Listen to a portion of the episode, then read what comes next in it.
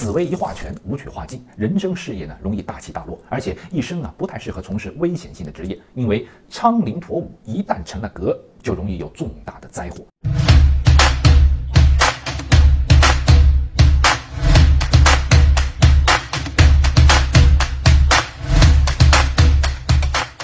大家好，我是青天公子。双星座命和单星座命的人肯定是不一样的，因为星耀之间呢会互相的影响，所以一个宫位中同时落入几颗星，那就不能单纯的按照我们分析星性那样来解释了。就好比呢两个化学元素放在一起，很容易呢就产生反应，从而呢变成另外一种物质。今天我们要聊的紫微天府啊，这个双星组合也是一样的，就不能单纯的以紫微星加上天府星，把两颗星的星性呢各自的解释完一遍，它就完事儿了，对吧？好，那么紫微天府同宫最大的特征呢，就是矛盾、争斗、拧巴、纠结。你看，没一个好词儿。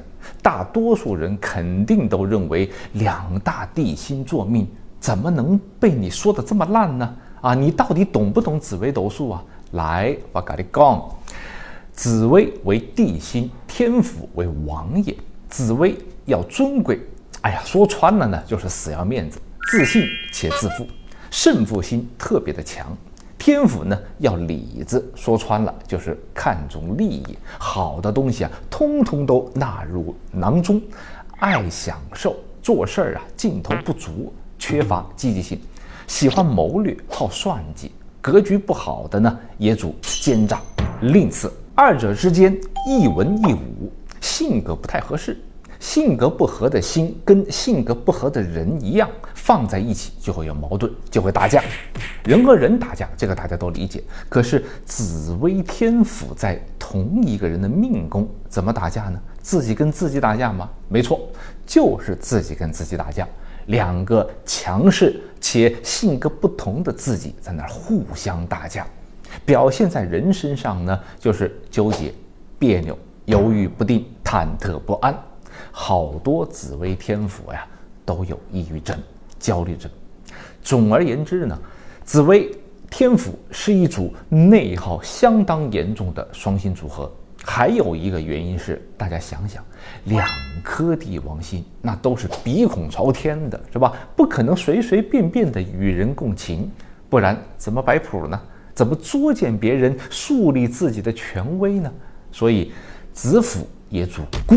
这个孤，它跟天梁、武曲、太阳的孤啊，还都是不一样的。子府的人呢，一定会认为自己是那个最重要、最特别的。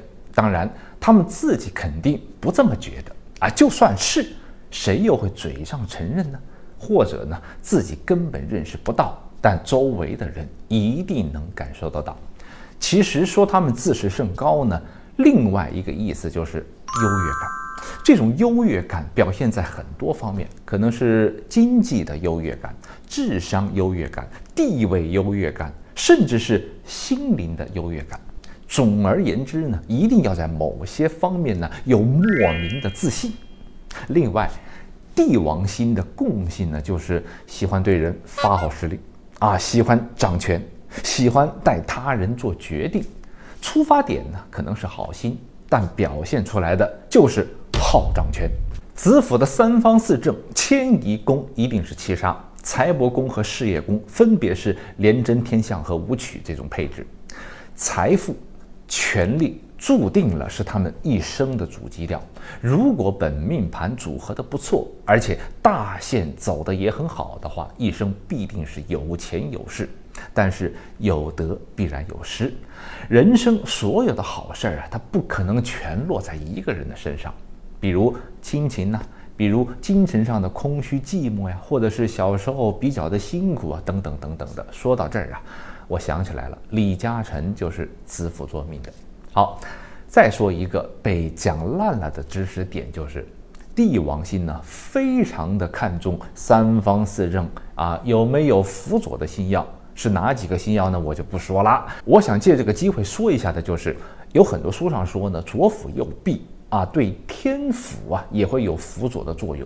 这个呀，我个人认为对左辅啊没有什么作用。左辅右弼这一组星耀呢，对紫微呀、武曲啊，包括太阳啊都很受用，但对天府就没什么用。天府最爱的是禄存，是旁边的他的那个星耀化禄，比如廉贞天府，廉贞化禄；武曲天府，武曲化禄啊。再就是逢府必看相，就是要看。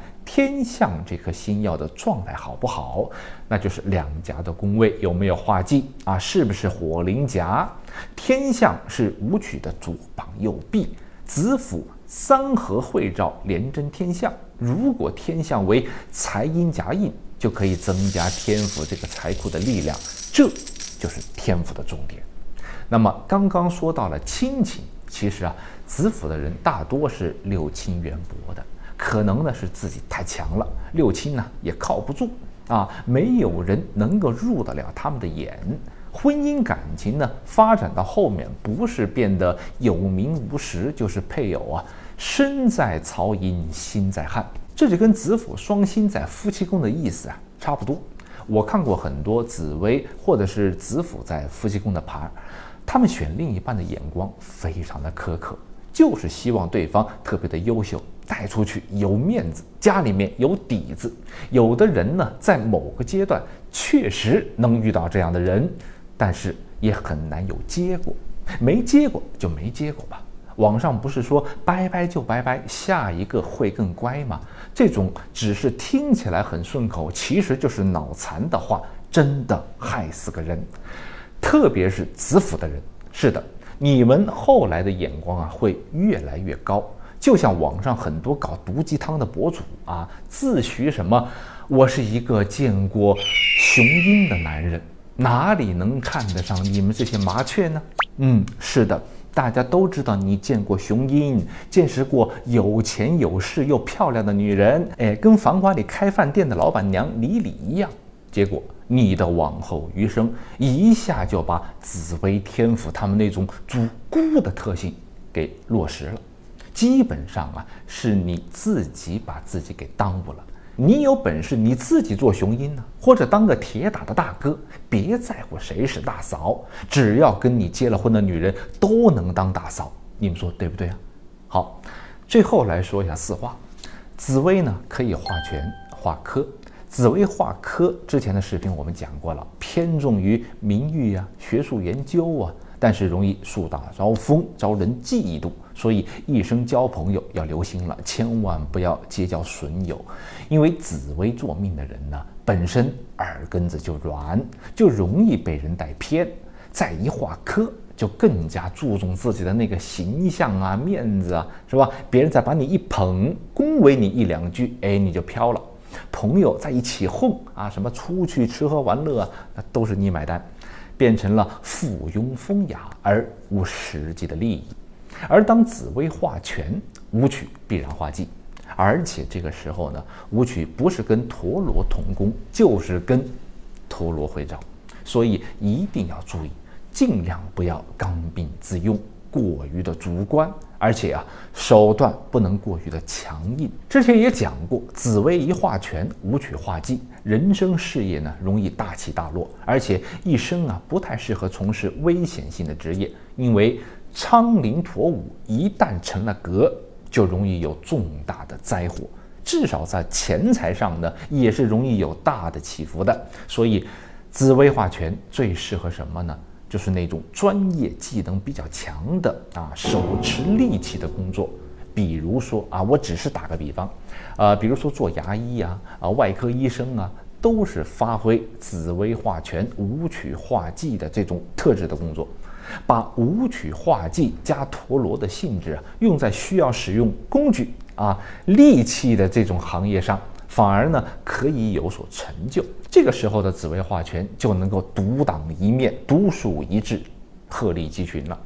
但就是不要从事风险高的职业，比如什么矿工啊、什么军警呐、当兵的呀，要冲在第一线的这种事儿啊，不然呢，人生的风险隐患会很大。最后说点好的啊，子府呢，如果有禄存天马，加回一些什么吉星的话，这种格局呢。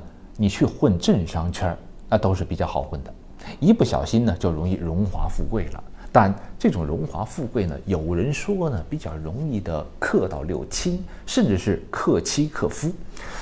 其实啊，我觉得这种不追根问底就讲出来的话，它都是迷信。啊，为什么荣华富贵了就克夫克妻呢？究其原因呢，我觉得就是当一个人发迹了以后，心态啊都和普通人不一样了，觉得身边的人呢都应该像他的下属一样任他驱使。本来子府呢就比较的孤傲，更别说发迹了以后，是吧？所以才会克六亲。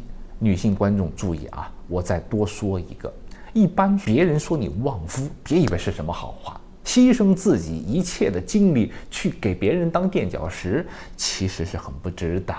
就算你是旺夫命，也要先旺自己，再去旺对方。找对象要找相生的，而不是克己的；要找互相成就，而不是互相压榨的人过一生，丢不丢啊？我是占星师青年公子，想通过命理了解并掌握自己人生的朋友，请不要忘了订阅我。咱们下期见，拜拜。